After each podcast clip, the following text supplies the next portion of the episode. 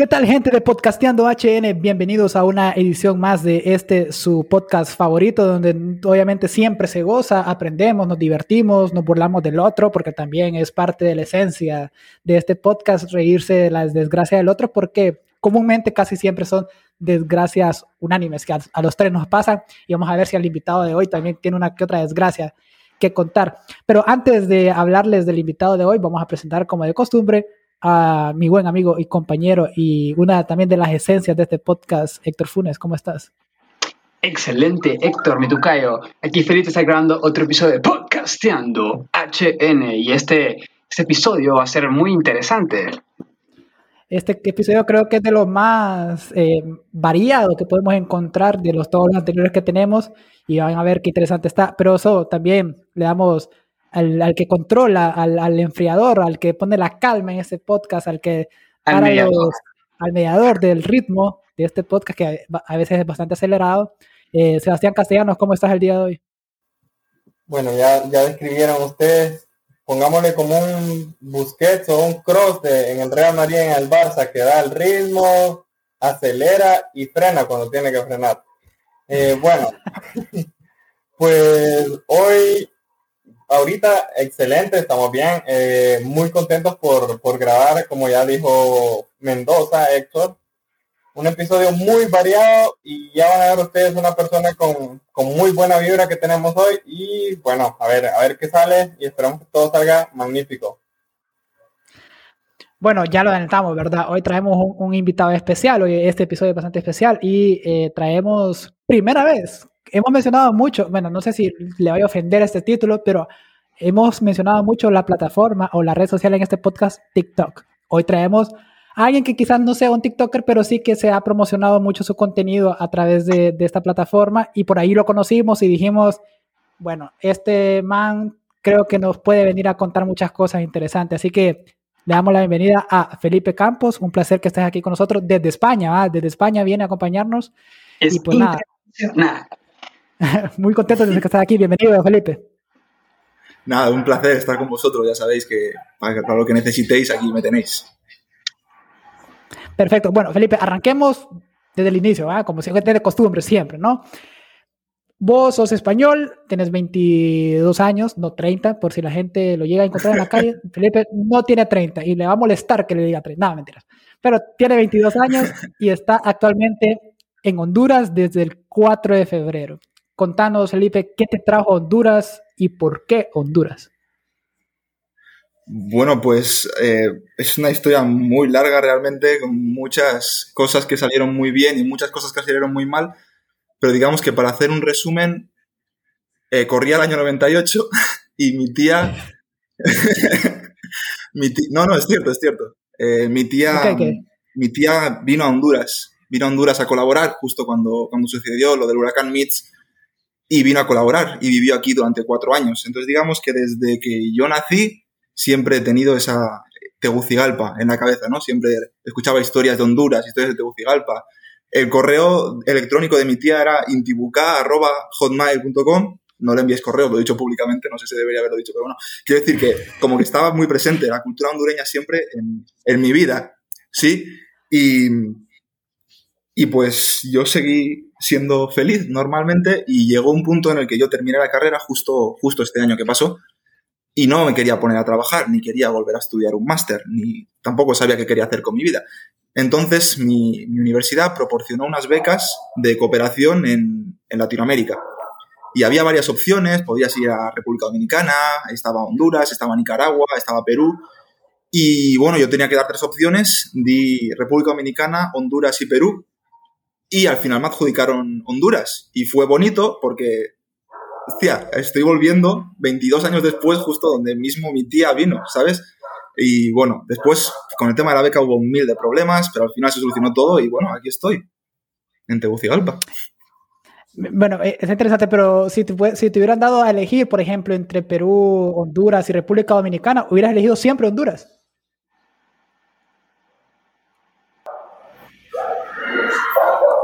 No sé si, no sé si me escuchaste. Te, repito la, la, la, cuestión. No, repite, repite, repite. Ok, que si te, si te hubieran dado a elegir entre República Dominicana, Perú y Honduras, hubieras elegido vos a Honduras siempre.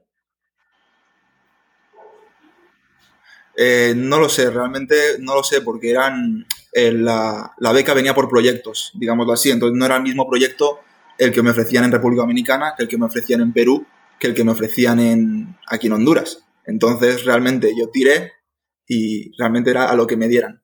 El proyecto de Dominicana me gustaba bastante, era, era un proyecto de colaboración con, con la Asociación de Cooperación Española, que era un poco también hacer promoción a través de fotos y a través de vídeos sobre actividades relacionadas con, con las mujeres, digámoslo así, ¿no? Pues si se hacía alguna manifestación, si se hacía alguna charla que hablara sobre el feminismo, que hablara sobre la mujer, pues yo iría como a hacer un reportaje sobre eso y me interesaba bastante. Y bueno, el proyecto Honduras también iba a ser algo parecido, no exactamente eso, pero bueno, al final eso se cayó, se cayó totalmente y ahora estoy haciendo algo que no tenía nada que ver con lo que en principio iba a hacer, pero bueno, realmente creo que sí que hubiera elegido Honduras más que nada por, por eso, porque tiene cierta relación con mi familia Honduras. No, pero también, o sea, si uno busca ahí en internet top eh, 10 lugares turísticos, sale Tegucigalpa, pues puesto número uno ahí, vemos una arquitectura exquisita, ¿verdad? Sí, claro, Felipe, además, ¿qué- pues yo qué sé, yo en cuanto dije... Diga, diga, diga, Sebastián. No, bueno, quiero preguntarte que, ¿cuál es la primera impresión que tuviste de Tegucigalpa, sinceramente? Tanto en arquitectura como, bueno, en todo, en todo, en todo lo- la primera impresión. Hmm, A ver, la primera impresión no fue tan chocante porque, pues eso, yo ya sabía lo que venía realmente. En cuanto me dijeron, Felipe, te vas a Honduras, lo primero que hice fue llamar a mi tía, oye, tía, que me voy a Honduras, no te lo vas a creer, me voy a Honduras. Y nada, ya, ya pues me fui informando. Evidentemente fue un shock porque nunca te esperas lo que te vas a encontrar en un país tan diferente como Honduras. Y lo primero que pensé realmente es que la ciudad no tenía sentido el hecho de cómo estaba estructurada, que parecía que ha ido creciendo, creciendo, creciendo a un nivel tan rápido y tan desordenado que no tienes, no le veo un, un orden. Y, o sea, y no lo digo en plan a malas, lo digo en plan eso no, de que que de repente hay muchas, eh, de repente hay muchas casas, eh, no existe el concepto de edificios, sino que todos son casas una al lado de la otra, y, y todo un, una explosión de casas, ¿sabes? Como que ha, ha llovido y ha caído ahí, y ahí hay una ciudad. Así sucedió.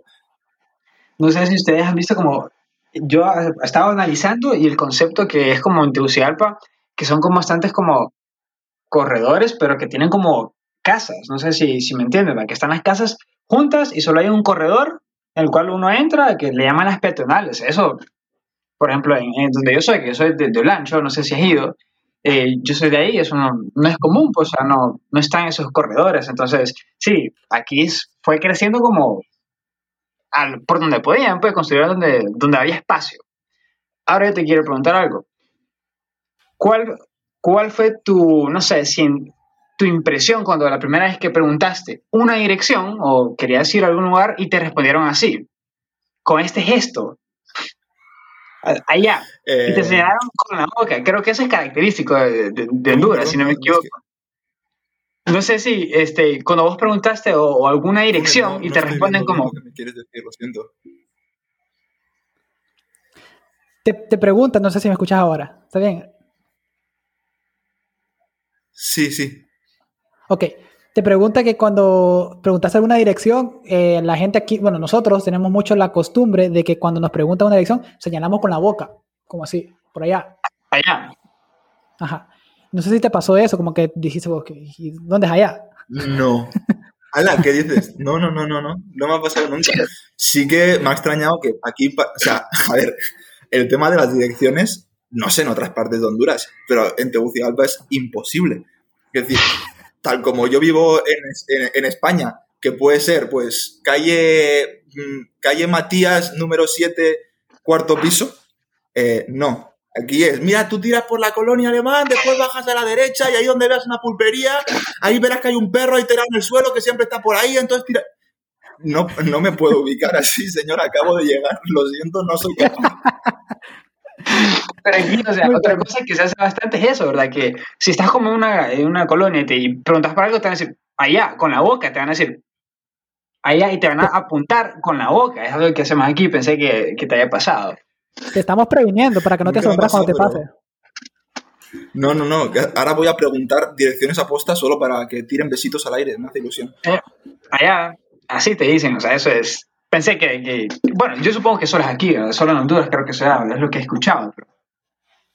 Ahora, Felipe, una pregunta. Seguramente, cuando, bueno, ya tenías la experiencia de tu tía, que había estado acá en Honduras, en Tegucigalpa explícitamente, pero igual no deja de, de, ser algo que está presente, es el hecho de que vos averiguás y quizás las noticias, lamentablemente no debería ser así, las noticias que te salen son noticias negativas, o sea, son como cosas negativas. Obviamente eso perjudica mucho la imagen, ah, pero quizás no sea lo más relevante en nuestro país porque yo creo que tu perspectiva del país no es esa. Pero ¿qué tanto te, te, te, influye o impacta, no solo a vos, sino que a millones de personas que quisieran venir a visitar nuestro país, pero ven eso y ya declinan la, la opción de venir? Claro, hay que tener en cuenta que yo realmente vengo en calidad de, de, voluntario, de como vengo a cooperar y vengo a ayudar. No es lo mismo irme de turismo a algún lado. Evidentemente yo sé que en Honduras la realidad es la que es y eso es algo que yo sabía. Si tuviera a lo mejor que decidir dónde pasar unas vacaciones tranquilas, pues a lo mejor no me plantearía venir a Honduras. ¿Me explico? O sea, quiero decir, o sí, quiero decir, Honduras tiene sitios súper bonitos para visitar de turismo, pero quiero decir, el, hecho de, ver todas estas noticias, de que pues realmente es eso, ¿no? Se ven sobre todo crímenes, sobre todo eh, vandalismo, sobre todo corrupción, sobre todo narcotráfico. Entonces, eh, yo sabiendo que venía en calidad de, pues, de cooperador, no, es una decisión que me, que me echara para atrás. Sí que puedo entender que a un turista a lo mejor sí que le echará hacia atrás. Pero no, a mí no, no sé, nunca, sabía la realidad, conocía la realidad y sabía lo que venía, no, no me pillo por sorpresa, digamos así, encontrarme esas noticias.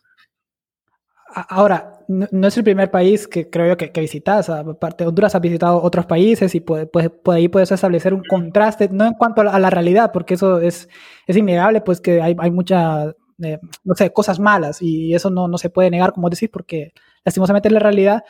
Y no solo es eso lo que hay, hay cosas también muy positivas, hay, lugares muy lindos, pero a lo que voy es, me interesa saber qué perspectiva o, correcto, qué noción o qué, cómo sentís vos que es la gente aquí en Honduras, o sea, en Tegucigalpa, por ejemplo, la gente capitalina, la gente, los lugares que ha visitado, cómo te ha recibido la gente, de qué forma, si, si por ejemplo, mm. se ve reflejado esa violencia, que vos sentiste miedo al ver a la gente que, que te hablara. No, miedo, miedo nunca he tenido realmente no, no vine con miedo en ningún momento. O sea, miedo de la gente me refiero. Evidentemente, miedo siempre tienes en el momento en el que te vas tan lejos de tu casa por tanto tiempo. E, eso da miedo, vayas a donde vayas. Eh, pero miedo de la gente realmente nunca he tenido. Y menos ya cuando empiezas a hablar y cuando viajas a, a diferentes partes del país y te das cuenta lo hospitalaria que es la gente.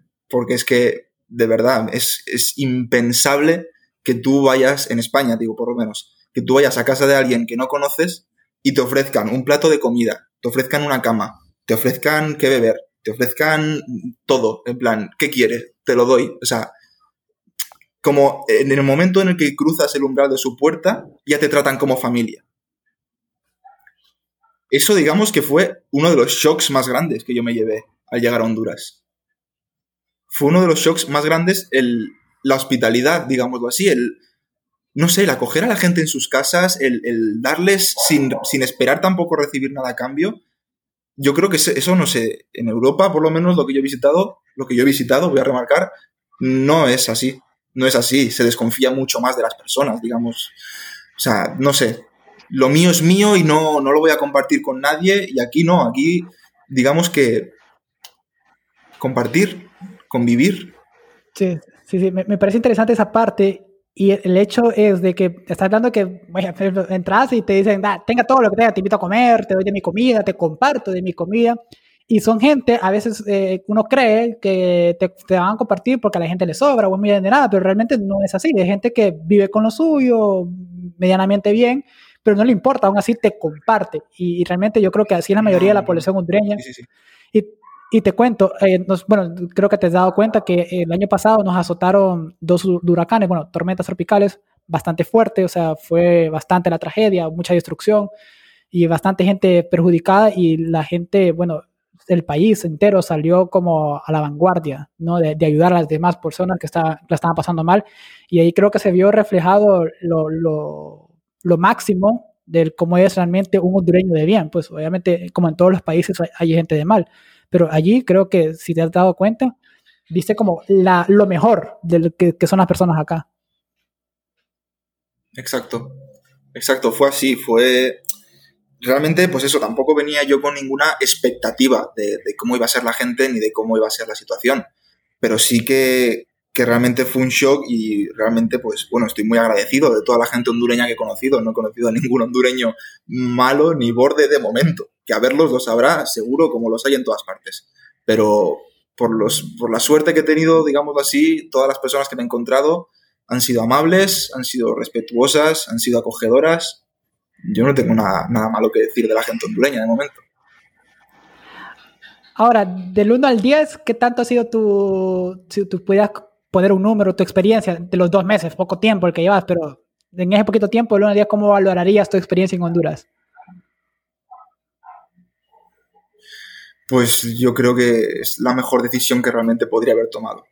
Porque cuando empezó, bueno, como ya os he dicho, para, para poder venirme, yo tuve muchos problemas, principalmente el COVID. Evidentemente hay una pandemia, es innegable, es lo que hay, es lo que es y no se puede hacer nada. Y tuve muchos problemas para venirme. Y después, justo cuando yo me iba a venir, vinieron ETA e IOTA y me volvieron a cancelar la beca.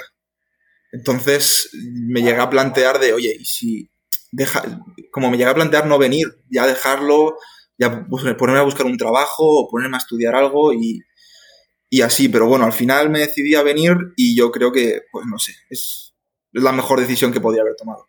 Porque creo que estoy aprendiendo muchísimo, que estoy creciendo un montón y, y no sé, yo estoy muy contento. La verdad es que estoy muy contento. Bueno, pues volvemos después de un pequeño infortunio ahí. Eh, Felipe nos contaba de que venir a Honduras ha sido la mejor decisión que él ha tomado pues en el, en el, en el pasado cercano, ¿no? y en el futuro inmediato también. Y nos estaba contando que, que se, se, ha llevado una buena experiencia y pues quedaste ahí. Luego vino un pequeño problemita que, que obviamente no estamos eh, como separados de qué puede ocurrir. Así que continúa, Felipe, te cedo el, plato de este, de este show y puedes continuar hablando eh, maravillas de ese país. No, no, bueno, no me acuerdo por dónde me había quedado. Básicamente, bueno, estaba diciendo que, que eso, que me llegué a plantear el no venir eh, porque hubo muchos problemas, pero bueno, que realmente al, al poder venir y al poder conocer, me estoy dando cuenta que estoy aprendiendo mucho, tanto de la cultura hondureña como sobre mí mismo, el, conocerme a mí mismo, el capacidad de adaptación. Al fin y al cabo, los roles aquí cambian muchísimo en comparación a España y intentar tener una posición diferente, intentar, no sé, no sé, yo creo que es la mejor, la mejor decisión que puedo tomar para aprender, para crecer como persona y para conocer algo diferente a lo que he estado toda mi vida conociendo. Sí, me, me interesa esa parte de que bueno, te, lo mencionaba Sebastián detrás de micrófonos y detrás de cámaras, te lo mencionaba y te decía, lo que vos estás haciendo es algo que yo no haría. El, hecho de abandonar tu país en busca de retos, expedición, qué sé yo, pero eh, incluso acabas de tener tu carrera, dijiste no quiero trabajar, pero tampoco quiero seguir estudiando y por ahí es un poco como un punto de inflexión que tenemos a veces los jóvenes que llegamos a un punto en el que no, no, sabemos qué hacer, no sabemos si realmente estamos haciendo lo que nos gusta, buscamos como maneras de, de pues desahogarnos o, buscar nuevos campos y pues vos los has encontrado de esta forma, decidiendo venir a un país que vamos a decirlo, no es como el que pinta en las portadas siempre para venir a, pasarla bien. Más allá de Roatán y las de que son, creo son lugares más turísticos, digamos, de nuestro país, eh, por la mala propaganda que se le da, lastimosamente, eh, pasa eso. Ahora, ese contraste de realidad, digamos, entre España, un país pues que, quizás tiene sus crisis a veces sociales, porque las ha tenido recientemente, eh, pero obviamente está un poquito más arriba económicamente de, Honduras. ¿Cómo, ¿Cómo, contrastas esas dos realidades? ¿no? El hecho de tener tan corta edad y darte cuenta, bueno, o sea, España yo estaba pues allá la, la, mayoría de la población pues vive medianamente bien en comparación acá que quizás es un poco distinta la, la realidad. ¿Cómo, ¿Cómo impacta eso en la mentalidad de un joven como vos? Impacta mucho, impacta muchísimo, es una barbaridad. Eh, a ver, mm, la realidad realmente en este país es la que es y está claro que porque yo venga aquí no, no voy a arreglar el país. El país necesita una reforma estructural grandísima. Estoy hablando desde mi ignorancia y desde llevo casi tres meses en Honduras, o sea, estoy hablando de lo poco que he visto. Y yo creo que, pues, no sé, es, es muy bestia.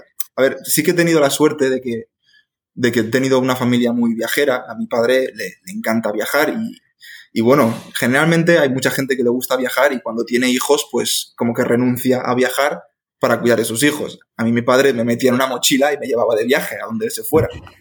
Y mi, y mi madre también. O sea, yo desde, desde muy pequeño he tenido eso, he tenido eso, la suerte y el privilegio de que mi padre me ha podido llevar y enseñar mucho mundo. Entonces, ya desde muy pequeño, pues he estado acostumbrado a conocer diferentes países. Eso sí, no había conocido nada como Honduras, nunca. Y yo recuerdo de, de la primera semana que yo estuve aquí, eh, fue la, sí, sí, fue la primera semana que yo estuve. Me, me llevaron con el proyecto con el que estoy colaborando a, un, a una, una, escuela infantil que está situada en La Nora de Tegucigalpa. No sé si conocéis La Nora de Tegucigalpa. Fíjate que no, no, no, no conozco. Residimos ahí comúnmente, no. pero al menos yo no conozco. No, no. Hmm. Bueno, pues está justo a orillas del río y ya sabéis cómo es el río en Tegucigalpa. El río sí que sabréis cómo está la situación del sí. río. Bueno, pues claro, pues las casas son las que son, no tienen prácticamente ningún servicio público. Y claro, fue de lo primerísimo que yo vi de Tegucigalpa, fue ese barrio. Y ver la extrema pobreza en, en primera persona. Y me afectó. La realidad es que me afectó porque tienes que venir, o sea, es que tampoco quiero sonar ni hipócrita ni que vivo en, en, en otro universo, pero sí que el cambio es tan grande que si no vienes mentalizado te puede afectar mucho. Y de hecho, el padre Patricio, que es el fundador de la asociación ACOES, que es donde yo estoy, me ha explicado que, ha venido, han venido muchos voluntarios que no, que no han podido. No han podido con la situación, les ha superado y, y se han marchado. Entonces tienes que tener la mente muy fuerte, saber que por mucho que duela, no puedes ayudar a todo el mundo. Y ya no solo depende de ti, porque hay entidades más grandes que tienen sus propios intereses, incluso también hay gente que no quiere ser ayudada. Entonces, pues, y hay que tener la mente fuerte. La verdad es que para un cambio tan grande hay que tener la mente fuerte. Y eso, esos contrastes creo que son bien importantes, porque en mi caso fue al revés, ¿verdad? O sea, yo de Honduras salí y viajé a Estados Unidos. Entonces, ahí fue que cuando yo me di cuenta que nuestra calidad de vida, por así decirlo, lamentablemente, no es como lo, no es lo mejor, o sea, yo estaba, para mí era lo normal, ¿verdad? O sea, vivir eh, eh, donde yo vivo, mi calle es como de, eh, de, piedra, por así decirlo, o sea, empedrada, le decimos aquí. Y al salir yo aquí, pues ya me doy cuenta que todo súper limpio, carreteras todas pavimentadas, o sea, otra calidad de vida y a mí me sorprendió. Yo tenía como 12 años cuando viajé y fue como el, el shock y todavía recuerdo cuando está en el avión, cuando voy saliendo de, de, de, Honduras y aterrizando en Estados Unidos. O sea, yo miro como súper ordenado, miro como eh, los edificios y todo bonito. Y recuerdo cuando estoy regresando. Y fue como, yo dije, pucha, estamos mal. Porque, o sea, se nota, o sea, uno, uno entra va a Tegucigalpa y uno sabe esto, hay algo, o sea, hay algo aquí, estamos mal, por así decirlo. Sí, y a ver, no es que nosotros seamos negativos en cuanto a, a, nuestro país, o sea, de hecho nosotros amamos a Honduras, yo, por ejemplo, si me dieran volver a, a, a si me dicen volver a nacer y dónde elegiste nacer, pues elijo nacer en, en Honduras porque creo que la, la, la gente aquí es, es, es muy, no, no, sé, tiene algo especial para mí. Porque a ver, o sea, yo lo pinto de esta forma, a pesar de, de, de, de eso que pinta Felipe, eso que pinta eh, Héctor Funes, de tanta, no sé, mmm, voy a usar esta palabra, no sé si suena fuerte, pero tanta mierda que hay en contra tuya, y aún así buscarle la manera de estar más o menos bien, estar más o menos feliz, buscarle salir cada día a las 7, 6, 7 de la mañana a luchar, a, ver qué le das de comer a tus hijos, y no, no desistir, porque, a ver, mucha otra mentalidad de población, eh, pues decaería ante esto. Y no digo que solo porque tenemos esas garras que debemos de vivir siempre así, al contrario, debemos buscar la solución y buscar, buscar cambiar esta realidad, ¿no? O sea, la realidad está para cambiarla, no para aceptarla para siempre. Pero, de hecho, solo hago esta aclaración porque pueda que haya gente que nos escuche y va a decir, "Ah, estos están hablando como que si fueran, no sé, gringos, europeos. No, nada al contrario. Se lo estamos diciendo la realidad porque no, no es algo que siempre buscamos también. En este podcast, Sebastián, creo que ibas a decir algo antes de que yo, yo dijera mi aclaración. no solo para aportarte a lo que vos estabas diciendo, muchos de los jóvenes ahorita en Honduras eh, prácticamente estamos sacando una carrera universitaria para hacer lo contrario que hizo Felipe. Al nomás graduarnos, irnos de Honduras, buscar la forma que sea para irnos y no para hacer un proyecto o alguna colaboración con un país, sino que mucho es para quedarnos permanentemente a vivir en un país que no sea de Honduras. Entonces, siempre hay como, como estos contrastes de realidades eh, que me sorprenden mucho ahorita. O sea, yo en mi cabeza no consigo yo que alguien de un país, o sea, obviamente porque yo sé la realidad de Honduras, alguien de un país eh, de primer mundo quiera venir a Honduras a, eh, como, a, como vivir un tiempo acá. Y agradecido infinitamente con, con Felipe porque él quiere venir a colaborar, a aportarnos un granito de arena en Honduras y al final yo creo que en lo que él está haciendo en su proyecto, pues algún cambio va a tener acá en Honduras. Y, y lo bueno es que se está llevando también una, una imagen bonita de Honduras de los hondureños, pues. no tanto del país, de la república, sino que de los hondureños.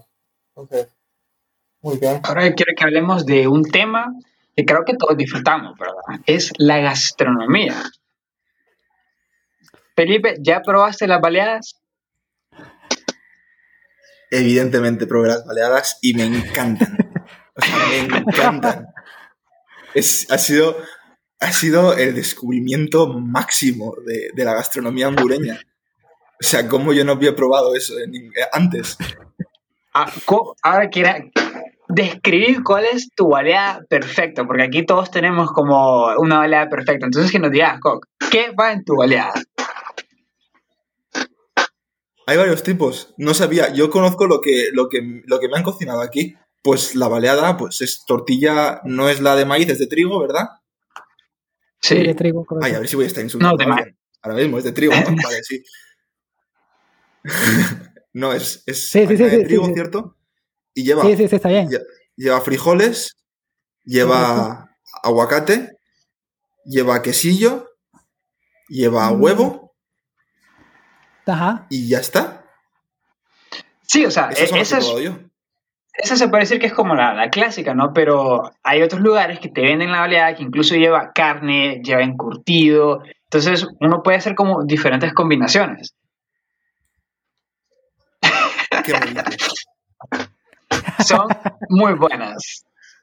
Aquí en Tegucigalpa, pues los ¿Qué lugares como famosos son como Coco Baleadas, que ahí incluso es como un, este, como un buffet y uno puede como, ok, quiero con esto, con esto, con esto y con No, esto. y- pero las baleadas, las baleadas buenas, es que con baleadas te van a cobrar que 80 lempiras por una Eso sí. baleada. Las baleadas buenas acá están en la Kennedy, no sé si te han llevado a la Kennedy, Felipe, a probarlas, y a la par del Sí. estadio. No, En pero no, no justo. probado. Justo enfrente del estadio hay un puesto que venden muy buenas baleadas ahí también, que son las que tienen fama aquí en Tegus. Entonces, deja de andar dando promoción a baleadas caras, funes, hombre. Es que mira, vos no me dejaste terminar. Yo iba a decir, eso es como unos lugares famosos y ya después te iba a decir, pero si quieres conocer el, el verdadero sabor, tenés que ir a la Kennedy. Eso iba a ser porque esas son mi- mis baleadas favoritas. De Tegucigalpa, obviamente. Sí, o sea, Sí, sí, mira, pues mira, tendré que Felipe, probar, definitivamente. co- correcto. bueno, o aquí sea, con Sebastián eh, podemos llevar si deseas. correcto, mira, Felipe, a las baleadas vos le puedes echar básicamente lo que querrás siempre y cuando vaya acorde. O sea, hay gente que también le echa plátano, no sé si te has dado cuenta. Ah, no, no sabía. A ver, yo, yo eso, pensaba que la baleada era lo que yo estaba comiendo y que no había más variedades. No, no, sí, sí, sí hay. O sea, no, no es como una variedad, digamos, no es como que ya está tipificado. Sino que es como Hmm. vos elegís qué que, que, que echarle, pues. Pero no es como que vos un- vayas a un restaurante y te dicen baleadas. Lo más, la clasificación más general es baleada sencilla y baleada especial. Vale, y pues vale, la vale. especial es con todo. Sí, correcto, baleadas Vale, con todo, vos, le puedes echar como lo que querrás, ¿no? otra que te iba a aclarar es como el que, por ejemplo, que el que vos le llamaste quesillo ahorita, nosotros no, no sé si te refieres al queso. O sea, queso, queso, ya. Porque hay como, creo que hay como esa diferencia. O sea, el quesillo es, como, no sé, no, no, para nosotros no. Aquí vas a aprender mucho con nosotros. Para nosotros no es lo mismo quesillo que queso. Bueno, para la mayoría de la población hondureña, ¿verdad? ¿Cómo lo explicas? No sé, mira, queso, digamos, es como el. No sé, Sebastián, no sé si tenés alguna forma de explicarlo. No, no, no hay alguna forma. es experto en esa materia, ¿verdad? Bueno, es que el queso, el queso aquí en Honduras, eh, lo normal es el queso fresco. No sé en España qué se puede equivaler a queso fresco, pero es lo normal, la leche cuajada, le exprimen el, queso suero. queso fresco, sí. Ok, y eso es. Y después está el queso seco, que es que le exprimen aún más todo el suero de la leche y queda como más concentrado. Normalmente ese le ponen a las baleadas, un queso que es un poco más salado, está rayado, y el quesillo, no sé si conoces un poco de la gastronomía mexicana, pero le dicen en México el queso Oaxaca, que es como un queso que se estira, el quesillo, que se estira como un mozzarella, pero un wannabe mozzarella, como quiere ser mozzarella el quesillo. vale. Muy bien explicado, Sebastián, muy bien explicado. La verdad, estuvo a, la altura esa explicación. Ahora, mira, ya, ya aprendiste algo nuevo, ya no vas a decir, échamele queso, la baleada, porque si te le echan, échamele quesillo, ah, ahí vas a entrar ahí en discrepancia con la señora que está haciendo las baleadas. Entonces, mucho cuidado ahí. ¿Y has probado el, pollo chuco? He probado el pollo chuco. He probado el pollo chuco. De hecho, es el comentario, el comentario estrella en todos mis vídeos de TikTok es prueba el pollo chuco, prueba el pollo chuco, prueba el pollo chuco. O sea, a, muerte. Eh, o sea, a, capa y espada con el pollo chuco. Interesante. Ahora, ¿qué te han comentado, no sé, tus amigos en España cuando le has comentado, mira que viene Honduras, es un país que hace así, tiene una baleada riquísima, tiene un pollo riquísimo? ¿Cómo ha sido la, la, reacción de tus amigos en España o tus amigos en otras partes del mundo? ¿Qué te han dicho acerca de tu experiencia? Pues lo primerísimo que me han dicho es eh, cuando vengas nos tienes que cocinar platos típicos hondureños.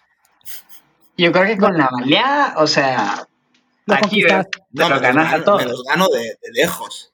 Me los gano de lejos. Está clarísimo. Ahora, una vez que ya probaste la maleada, ya probaste el pollo chuco, no sé qué, qué, más has probado. ¿La carne asada la has probado? ¿Cómo se hace aquí en Honduras? No, fíjate que no. Y aquí cerca tengo un puesto de carne asada, o sea que tendré que ir algún día a probar. Sí, tenés, pendiente eso porque son muy buenas también las carnes asadas. En la, mayoría del, del, país las hacen muy bien. Ahora, te ha conquistado Honduras ya con eso. O sea, vos dirías, tú, el plan, digamos, voy a dar una hipótesis, no sé si es así. Eh, Felipe, vos te vas a quedar seis meses, pero y, te y vos decís, no, si es que me quedo un año mejor. ¿Te, te decidirías quedarte un año aquí en, Honduras? Puede ser. A ver, no me viene muy bien por el tema de que yo en septiembre tengo que presentar mi tesis, o sea que yo en septiembre sí o sí tengo que estar en España y ya no puedo retrasarlo más porque si no me gradúo con 37 años y no me viene bien. Pero. A esa edad nos vamos a grabar nosotros, entonces. Pero sí que no descarto para nada la posibilidad y de hecho es muy, muy, muy probable que vuelva, que vuelva a Honduras.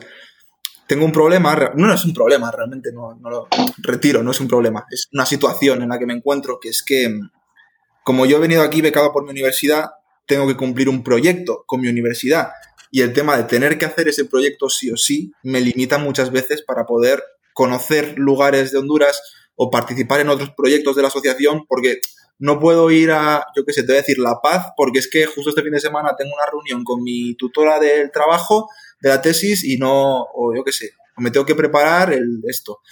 Entonces, en cierta manera, eso me limita bastante a poder moverme y poder hacer cosas. Entonces, me gustaría volver libre totalmente para poder hacer lo que quisiera, que quisiera, entre comillas, o sea, poder moverme con libertad, poder participar en más proyectos, poder conocer más lugares, poder conocer más, más personas.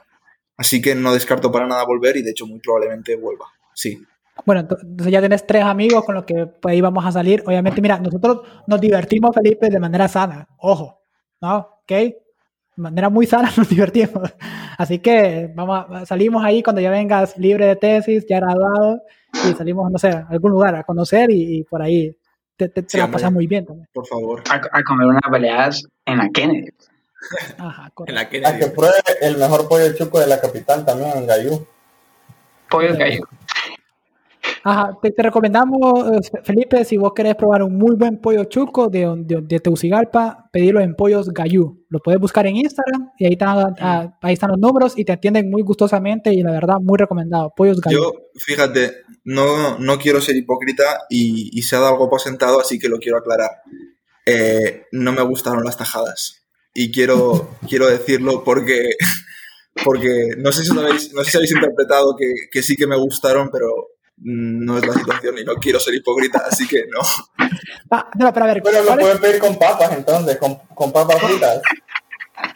Sí, pero ya no es pollo chuco, ¿no? El pollo chuco es con tajadas, ¿cierto? Sí, el pollo chuco ah, con sí, tajadas. pollo chuco.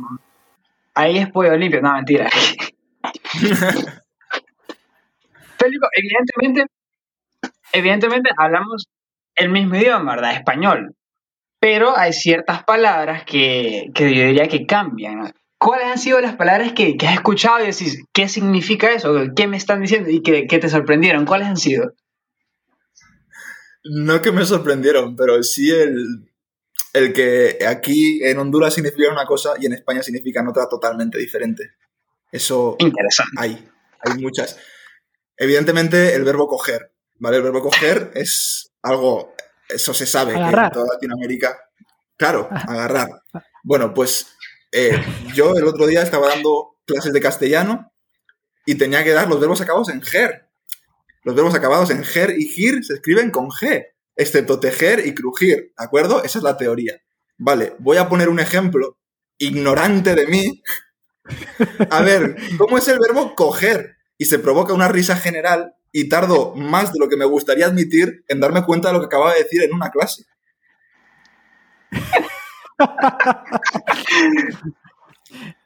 ¿Qué edad andaban los, tus estudiantes? ¿Tus- quienes te escuchaban, qué edad andaban? ¿Qué edad? Pues tampoco Ajá. serían más jóvenes que nosotros realmente. ¿eh? Ah, no sé, ya. tendrían a lo mejor, voy a decir, entre 16 y 20. Ok, ok, sí, no, se, se- se- entiende esa risa generalizada. O sea, bueno, Pero la, claro, la, la palabra es que para referirse, referirse a, a chavales, ¿no? sexo. a gente joven. No, no, no. a- a- Ajá. a no, o sea, que la, joven. la- ajá, Sí, sí, sí. Es como que se utiliza el cipote y cipota, ¿cierto? ajá. Sí, Sí. Cipote en España es el órgano reproductor masculino de una forma muy despectiva. Oh, muy como- despectiva. ¿En qué forma? ¿Que que es chiquita o qué? No sé. No como asqueroso. O sea, Ah, ok. es una palabra muy fea. Es una palabra muy fea. Yo Y me aquí imagino. llega y, "Ey, ¿qué pasa? ¿Qué pasa, cipotes? Digo, ¿qué? ¿Cómo les has llamado? ¿Perdón? Fue, ese, fue muy shock. ese fue muy shock. Y has escuchado la palabra charamusca. Hostias, ni idea de qué me acabas de decir. Como si me hablaras en. Charamusca, no, no. Es, es como un. Sería póster, ¿no? ¿Cómo Sí. escribíamos? Pero en pero- pocas palabras, sería como una. ¿Cómo sería? no, Mira, espérate, antes de eso. Antes de eso, es un debate en Honduras eso, Felipe. Te voy a poner en contexto porque si algún día en algún comentario en alguna red social tuya te hacen probar los charamoscas o probar los topollillos, es lo mismo. Topollillos y charamusca es lo mismo.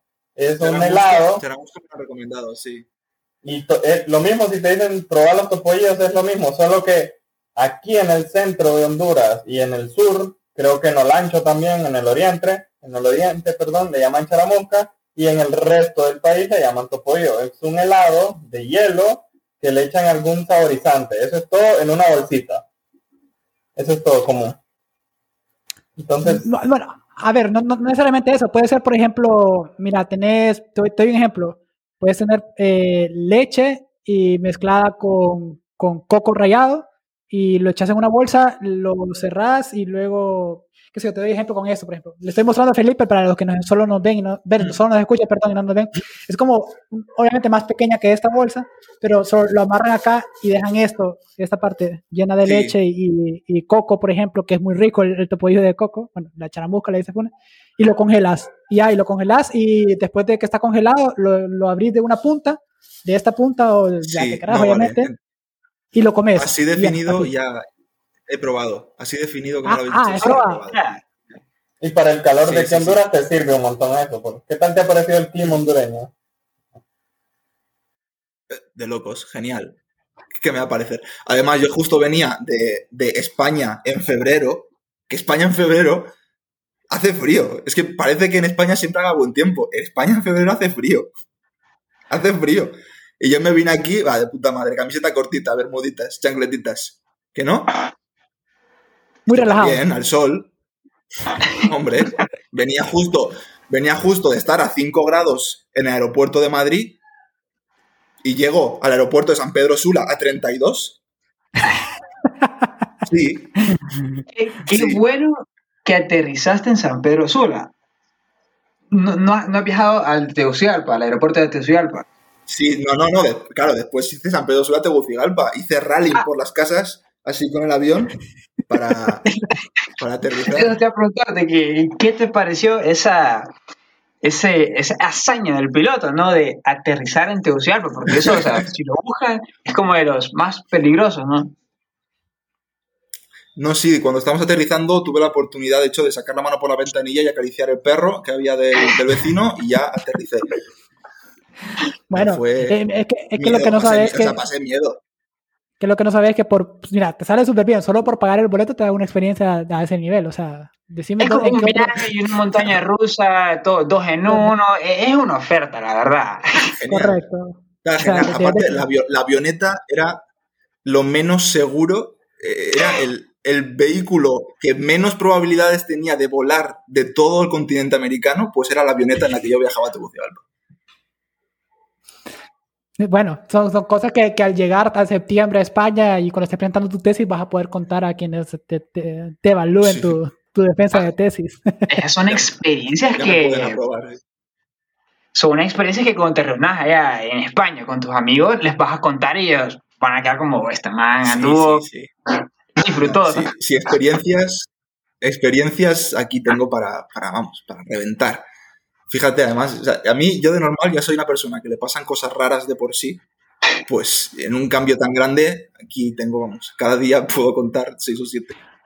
Ahora, Felipe, esto es imperante que te la preguntemos porque la gente o cierto sector de nuestra eh, audiencia lo, lo quiere que te lo consulten. ¿Qué te ha parecido la belleza femenina hondureña? De lo que has visto hasta ahora, ¿no? O sea, y queremos tu sinceridad, Felipe. Aquí sí, mira, queremos, ah, no, no nos importa que nos haya mentido con las tajadas y nos puedes decir que te gustó, aunque no, ahí no nos importa, pero con, con- con esto sí que es un tema más serio, entonces queremos tu, ¿qué te ha parecido?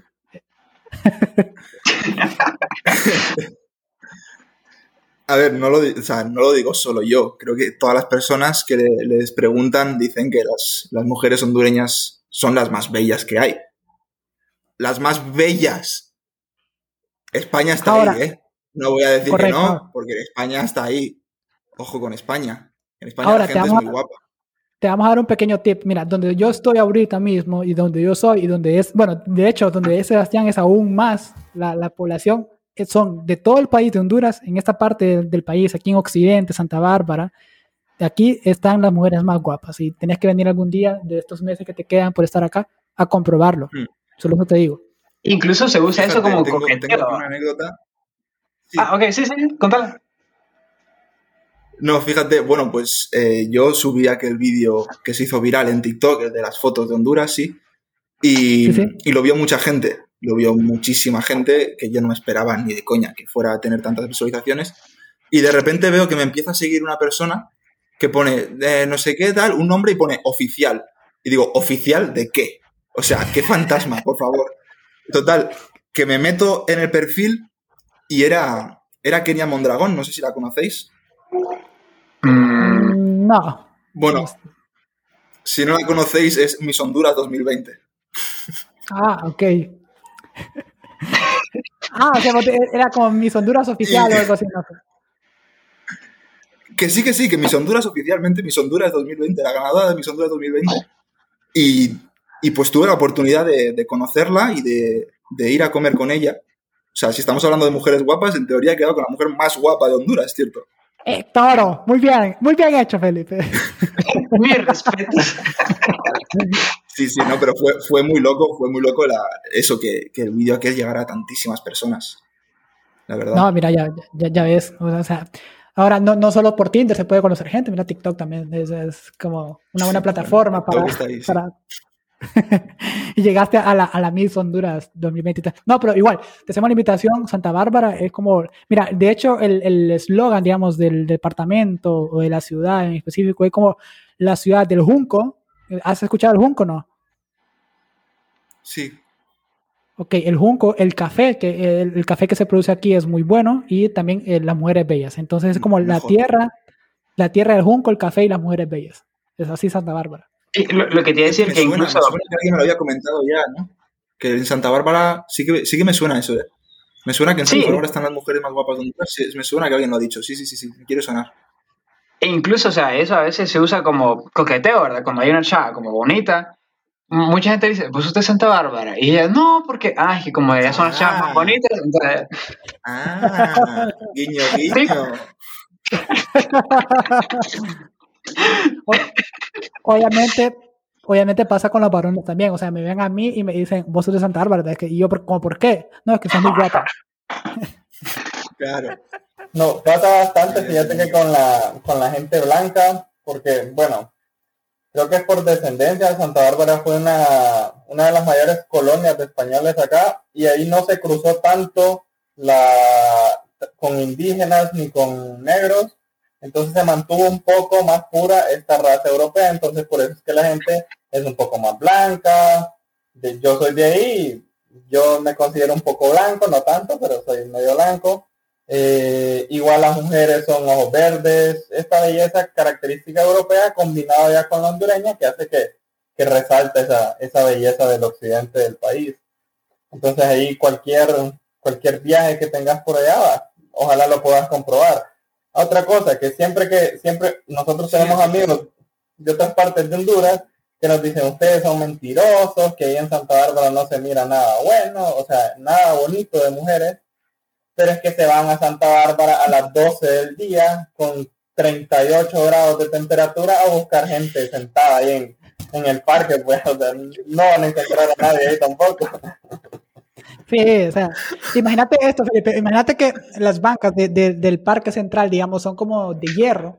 Ahora imagínate esas bancas a las 12 del mediodía con 38 grados de temperatura. ¿Quién se va a querer sentar ahí? Nadie.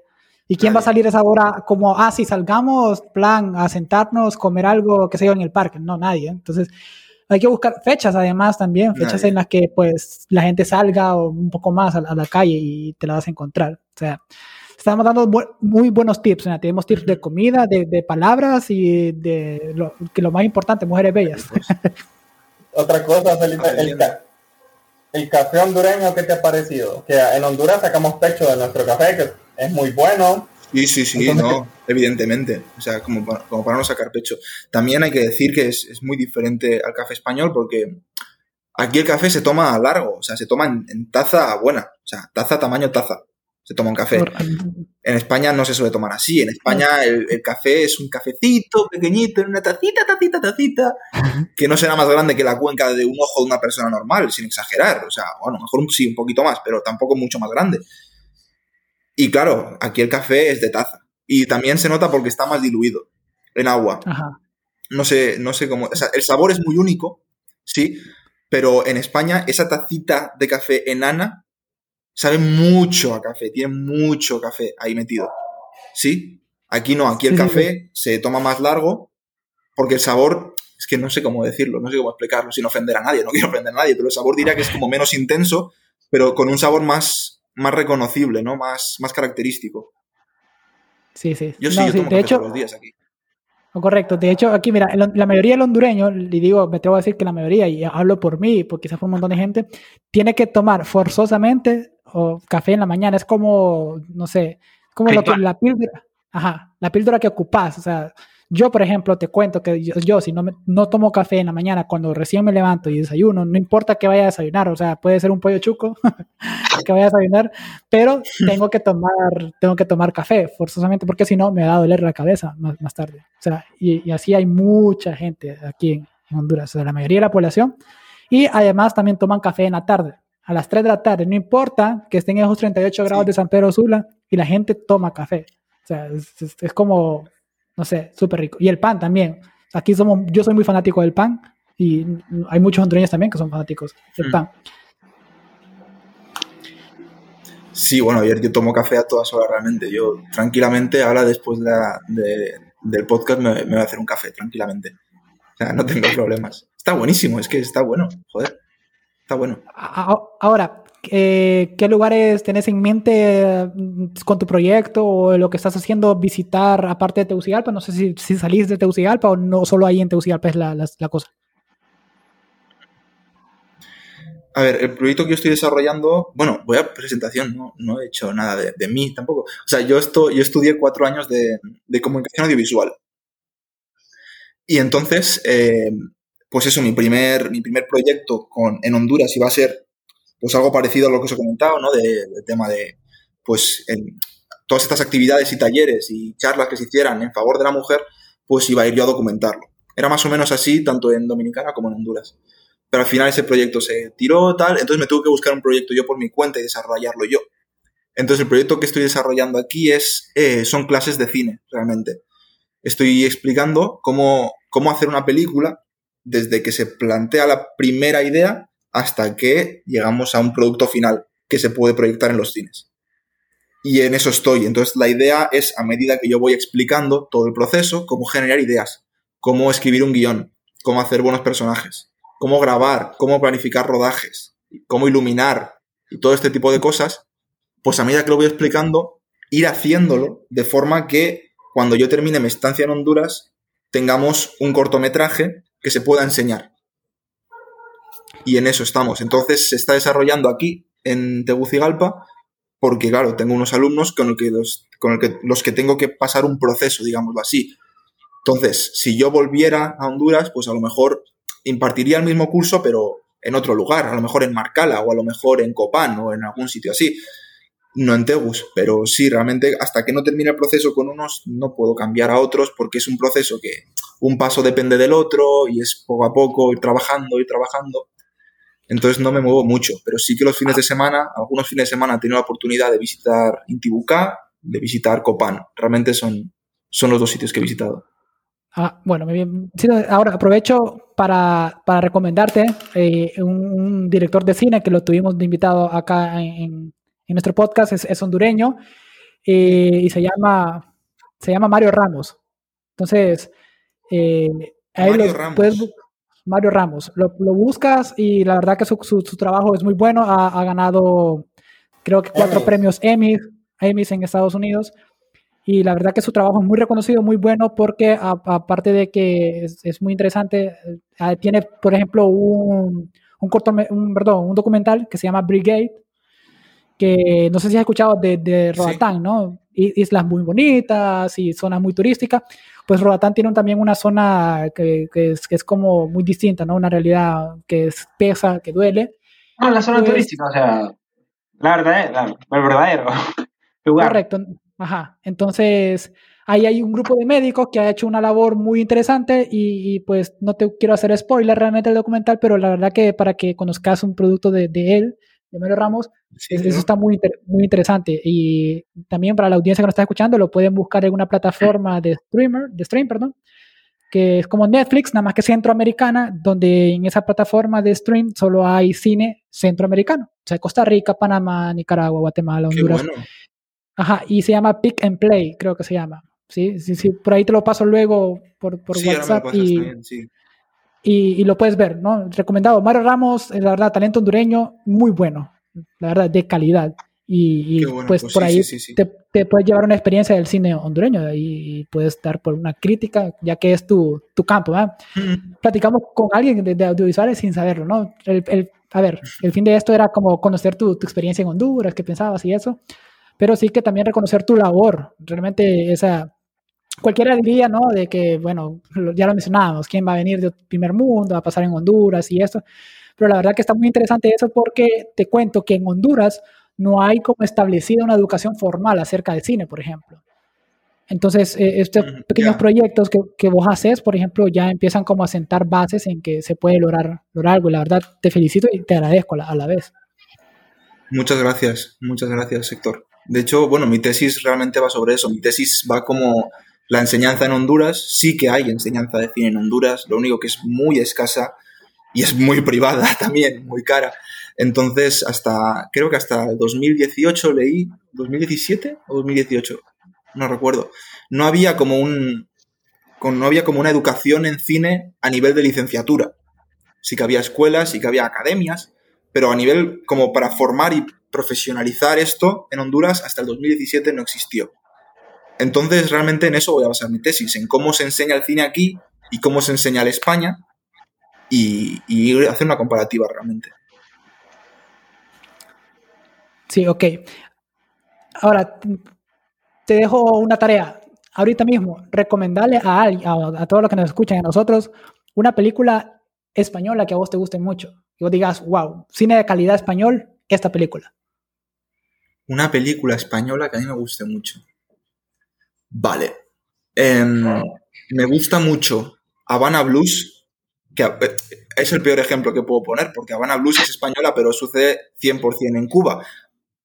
pero bueno, quiero decir, todos los actores son cubanos y todo el equipo es cubano, pero la película es española, ¿vale? Así que voy a recomendar Habana Blues, me gusta mucho. Eh, y después voy a recomendar mm, La piel que habito, de Almodóvar, que también es chulísima. Es muy turbia, ¿vale? Es muy oscura y muy rara. Y a lo mejor hay que tener un poquito de estómago, pero es muy chula. Si le dais una oportunidad, es muy chula. Y, vale, vale, vale, no, no, retirad todo lo que acabo de decir, mentira. Eh, A ver, a ver, dime, dime qué apunto. Mentira, no, quiero decir, vedlas, pero eh, la piel, no, la piel que he visto, que he dicho, ¿quién te cantará?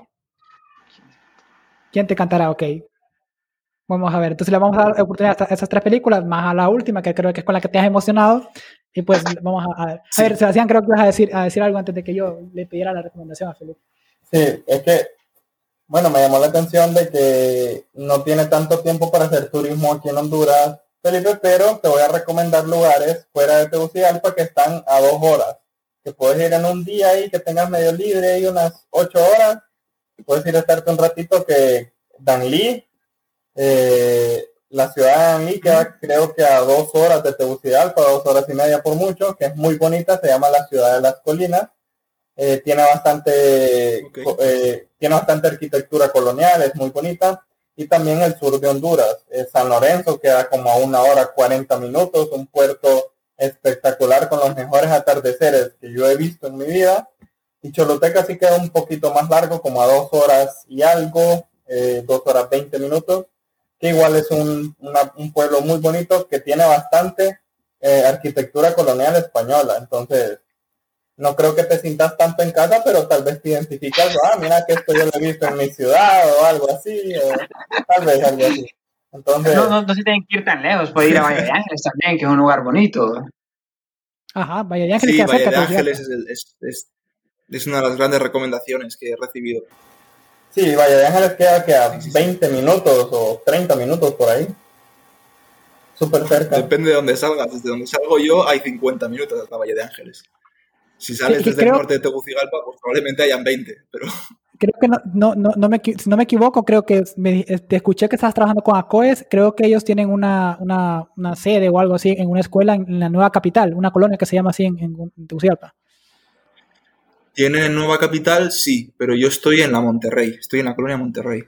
Oh, ok, ok, sí, ya, Oye, sí, ya, nos ubicamos, la Monterrey nos ubicamos, la, la, nueva capital sí, sí sé de, ACOES, es la verdad un, un proyecto muy bonito, es un proyecto bastante interesante y sí sé de, de ACOES esa participación muy, muy buena, ¿no? La, la, labor que hacen en esa ciudad, que es una una zona como de riesgo, se le llama porque pues obviamente hay, hay ciertos factores sociales que, que, están involucrados ahí y, perjudican de, de, cierta forma.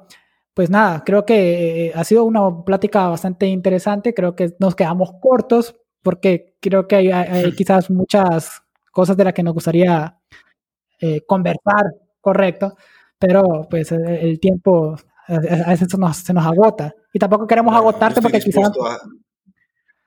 Ajá, dime. No, tranquilo, estoy dispuesto yo a hacer una, una segunda parte si queréis, no hay problema. Hagamos, hagamos algo, no, te vamos a dar un, más tiempo que estés aquí en Honduras y conozcas más y esto y más palabras para que ya después no volvas a cometer el error de, de, decir coger así por así.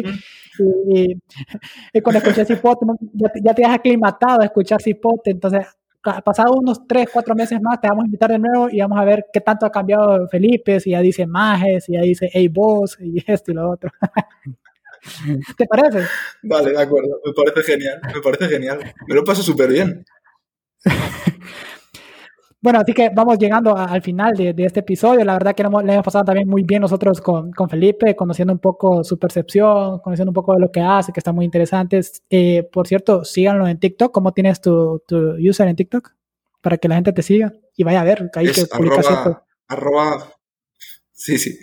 Arroba Phil Mejías en todas las redes sociales, tanto en Instagram como en Twitter como en TikTok. Phil con PH, importante. Phil Mejías. Ok. Ok, ahí lo busqué, pueden buscar. De hecho, ahí lo conocimos nosotros y pues eh, hemos eh, estrechado lazos para hacer este, este podcast y, pasarla eh, de maravilla, la verdad. Así que tus palabras de despedida, Sebastián Castellanos. Antes, de, antes de despedirnos, antes de despedirnos, quiero que hagamos la misma dinámica que hicimos con, con Pedro Troglio, con, con Felipe. Mira, nosotros te vamos a dar una, bueno, explícalo vos. Ok, mira, te, te, parece si lo, ponemos así, Sebastián? Le vamos a dar una palabra que sea como, mm, no sé, muy hondureña, si es que podemos ahorita pensarla, y se la vamos a dar, te la vamos, se la vamos a dar a Felipe para que él despide el podcast. Te explicamos de nuevo, Felipe.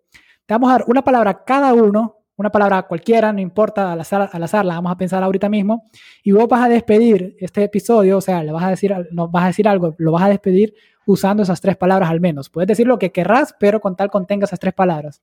¿Me sigues? O sea, a ver, a ver, repito. O sea, entonces, cada uno me va a decir una palabra y yo tengo que despedir el programa utilizando esas tres palabras.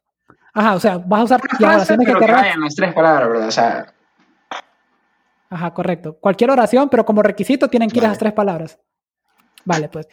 Comenzamos. Vale, aunque no tenga sentido. Correcto, correcto, no importa.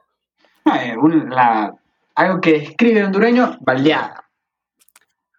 Bueno, primera palabra, baleada. Ahora, Sebastián. Y la segunda palabra, eh, maje. Maje, ajá. Ahora yo te, voy a esta palabra que no sé si, si, la usan en España, pero te voy a decir pajero. Luego te explico qué significa para nosotros. pajero, ok. Entonces, las palabras, las palabras son. No, no, no, no es nada malo, no es nada vulgar ni nada, nada por el estilo. Yo, te explico luego qué, España sí lo es. En España es muy ah, okay. Ok, bueno. Entonces, mira, tenemos baleada, maje y pajero. Despedir el podcast, Felipe. Hmm. Vale, pues. Majes, os voy a decir que muchas gracias por haberme invitado, por haberme recomendado sitios donde comer buenas baleadas. Y a todos los pajeros que nos escuchan, pues nada, nos vemos en el próximo vídeo, en el próximo podcast, cuando me vuelvan a invitar, que me hará pasar muy bien y espero no haber ofendido a nadie muy bien, ahora que muy bien, muy bien, muy bien. ahora te explico porque para que no te vayas con la imagen de que te, hicimos decir algo eh, que, ofende a alguien. Ajá. Pajero para nosotros es que miente. Como mentiroso. Ajá. Ah, es como, okay. Ajá. Es como que vos vengas y me decís. Entonces voy a, voy a, reformular la frase si me dais permiso. ¿eh? No, no, ya no, ya no se vale. A ver si está bien. Porque pueda que, no, no, pueda, que nos estén escuchando muchos pajeros, no, no sabemos. Es como que vos, Puede ser. vos vengas, correcto, vos vengas y me digas, no, mira Héctor, esos dos meses que llevo en Honduras, me he conquistado 46 chicas. Y yo te digo, no, Felipe, sos un pajero. O sea, mentiroso. Mentiroso. ¿Entendés? Es como, nada, qué pajero. Porque en España es que te masturbas mucho. Ajá, sí. también acá. es También acá, la paja es eso, que te masturbas también. Ajá. Pero es como la paja, es como, o que decís, qué paja, es como qué mentira. Es como que, wow, qué masturbación se ha hecho.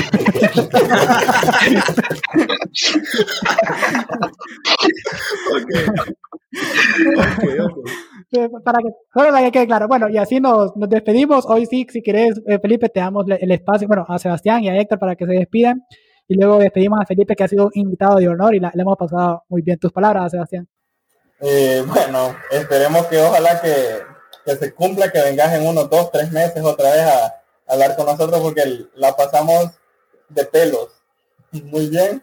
Eh, y bueno, espero que también los que nos escuchan lo disfruten al máximo y bueno, que, que también sientan esa, ese orgullo de su país, así como lo sentimos nosotros tres, y así como lo siente Felipe, esa alegría de estar aquí en Honduras también. Y bueno, hasta el próximo podcast, podcasteros, y bye bye. Bueno, se- Funes, decimos No, solo este. Espero que les haya gustado este episodio de Podcasteando HN y no solo queda agradecer aquí a Felipe por aceptar y regalarnos esta hora, ¿verdad? Compartir aquí con nosotros y pues cuando regreses a hacer tu curso, bien, vamos nosotros va, para aprender un poco y mejorar la calidad de nuestro contenido porque a futuro unos planes es abrir un canal de YouTube. Nos podría servir. correcto. Correcto, eso está en la, en la- mira de- este podcast y lo vamos a, a- a cumplir. Pues, pues nada, Felipe, la verdad, muchas gracias por haberte tomado el espacio, haber aceptado platicar con estos, pues a veces tres locos ahí. Todo lo que, todas las palabras que te dijimos son así, no, no buscamos que generarte controversia con la gente y, y todas las recomendaciones que te dijimos también son muy ciertas, así que a tomarlas en cuenta. Gracias por tu recomendación de las películas y gracias por estar acá y gracias también por trabajar en ese proyecto que esperamos ver el resultado y seguramente va a estar muy bueno y cuando lo tengamos en nuestras manos pues lo vamos a compartir con nuestra audiencia para que pueda verlo, disfrutarlo y, y, pues ver tu trabajo también. Y nada, te deseamos el mejor de los éxitos en Honduras, que la pases de lo mejor, que comas rico, que conozcas gente buena, gente maravillosa, que seguramente así ha sido hasta ahora. Y nada, muchas gracias. No, pues muchas gracias a vosotros por invitarme. Ya sabéis que, bueno, para lo que queráis, aquí me tenéis, cualquier cosa que necesitéis. Y muchas gracias también por la oportunidad. Bueno, yo no me esperaba que, que a raíz de un vídeo, de unas fotos que he hecho, pues fuera a contactarme a alguien para que les pareciera interesante. O sea, yo que no soy nadie realmente, ¿sabes? Entonces, pues nada, que muchas gracias por darme la oportunidad. Ha sido un placer charlar con vosotros y, y espero volver a veros muy pronto.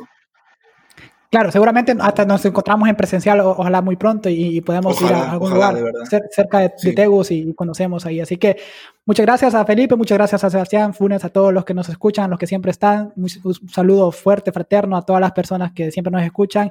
Y nos vamos a estar escuchando en el siguiente episodio de Podcasteando HN. Chao.